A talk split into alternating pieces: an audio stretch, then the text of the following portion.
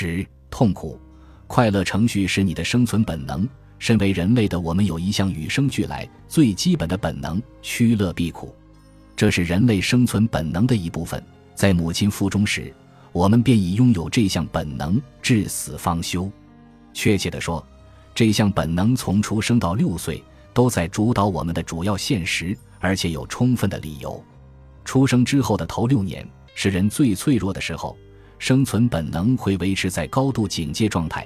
以便在最短时间内决定何者安全，何者危险。我们也因此发展出一套刺激反应信念系统。这套系统基本上是在说痛苦等于不好，快乐等于好。这个刺激反应的概念还有其他名称，例如因果及作用力、反作用力。此设定依据的是宇宙自然法则，尤其是牛顿第三运动定律。该定律提到每个作用力都会有一个大小相等。方向相反的反作用力，在本书中，我称此概念为痛苦快乐程序。换句话说，带来快乐的事物就是安全的，因此是好的、令人向往的；而造成痛苦的事物是不安全的，因此大脑会告诉我们要战斗、不动或快速逃跑。从生存的角度来看，这套刺激反应信念系统在出生之后的头六年非常有用，也许还救了年幼的我们好几次。两岁小女孩伸手去摸滚烫的炉子，一碰到就会马上缩手。这件事没人教她，而她经历过一次之后绝不会再犯。成年后的我们在真正身陷险境时，如果痛苦快乐程序发挥作用，也能救我们一命。几年前，我被开了一张超速罚单，但可以选择参加交通安全讲座抵罚款。负责上课的周警真的很聪明，他告诉我们。假设我们在天气晴朗、路况正常的情况下，跟在前车后面开车，并保持安全车距，忽然前车司机急踩刹车，此时我们若还得用意识快速思考，一场追尾绝对无法避免。思考的内容可能是像这样：哦，你看，前车司机刚才急踩刹车，我的脚的放开油门，该放到刹车上，并且使尽全力踩下去，否则我就会撞到前车了。你没那么多时间想这些，否则每次都会出车祸。那位周警接着又说：“幸好我们的大脑内建了一套机制，每次都能让我们免于一场交通事故。我们的眼睛一看见刹车灯亮起，潜意识就会直接绕过意识，在我们有时间进行有意识的思考前，就做出放开油门、踩刹车的动作。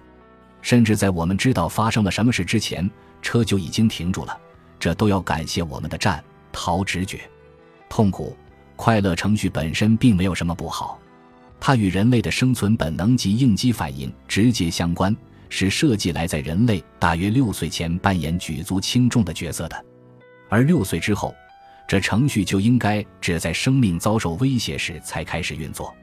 这个痛苦快乐程序可以让我们的汽车保险金不至于被调高，这种时候它就是个很棒的设计。但如果会阻碍我们过快乐、健康、成功的生活，那么它就是一样很糟的东西。这话是什么意思？如果性命并未遭受紧急且致命的威胁，我们就不该依照周景提到的那种机制生活、相信、感受、行动。这个痛苦、快乐机制正是过去六十五年来励志产业的典型三步骤成功蓝图背后的概念。即失败率高达百分之九十七的那幅蓝图背后的概念。小时候，我们被设定照着这幅蓝图行动，多数孩子也是用这种方式设法得到自己想要的东西的。举例来说，如果五岁孩子想吃甜筒冰激凌，他会先想要吃甜筒冰激凌，然后拟定计划去问妈妈，最后再执行计划，请妈妈给他一个甜筒冰激凌。但万一妈妈不肯呢？他可能会修改先前计划中的步骤二，把去问妈妈改成和妈妈讨价还价。接着他会再进行步骤三，问妈妈：“如果我先把房间打扫干净，可以让我吃一根甜筒冰激凌吗？”这次妈妈答应了，成功。然而，若长大后的我们想成功，这幅蓝图反而会使我们远离自己真正想要的东西，因为它让我们一直聚焦于痛苦等于不好。快乐等于好这种心态，成年后的我们应该把这幅蓝图视为自己的辅助轮信念系统，学习无论痛苦、快乐，都选择活在爱与真相中。身为成年人，我们都了解，有时快乐、有爱、健康，有时痛苦的选择反而是最好的。遗憾的是，很少有成年人把自己的辅助轮信念系统丢掉，大部分人仍不计代价的趋乐避苦，即使这样做的代价是爱、真相和内心的平静。本质上，多数人仍活得像个五岁孩子。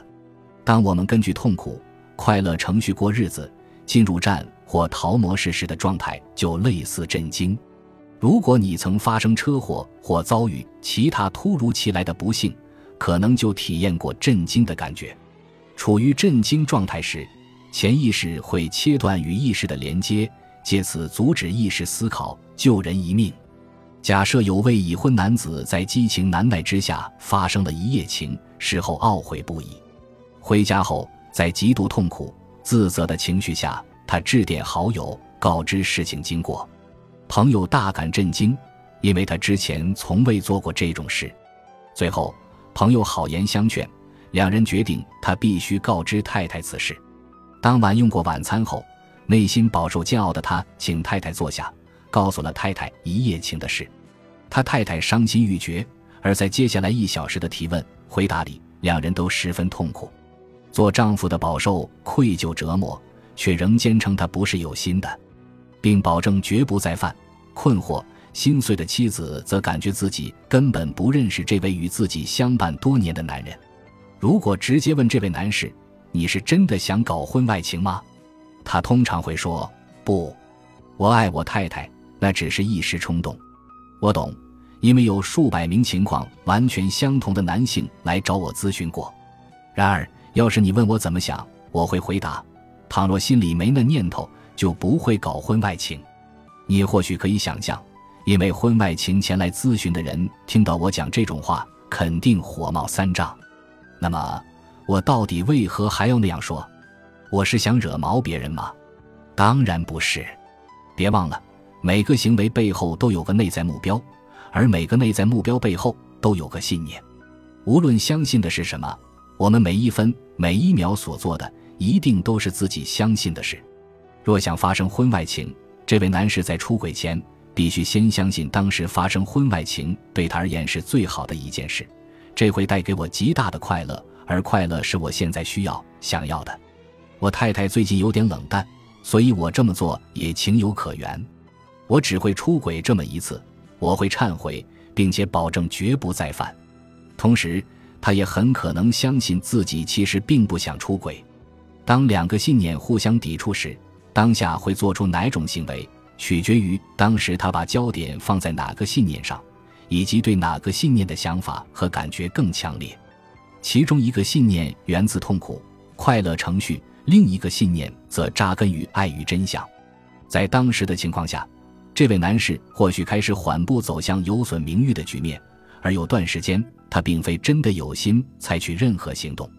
也许那天上班时，他和那位女士傍晚开完会后闲话家常，聊得十分开心。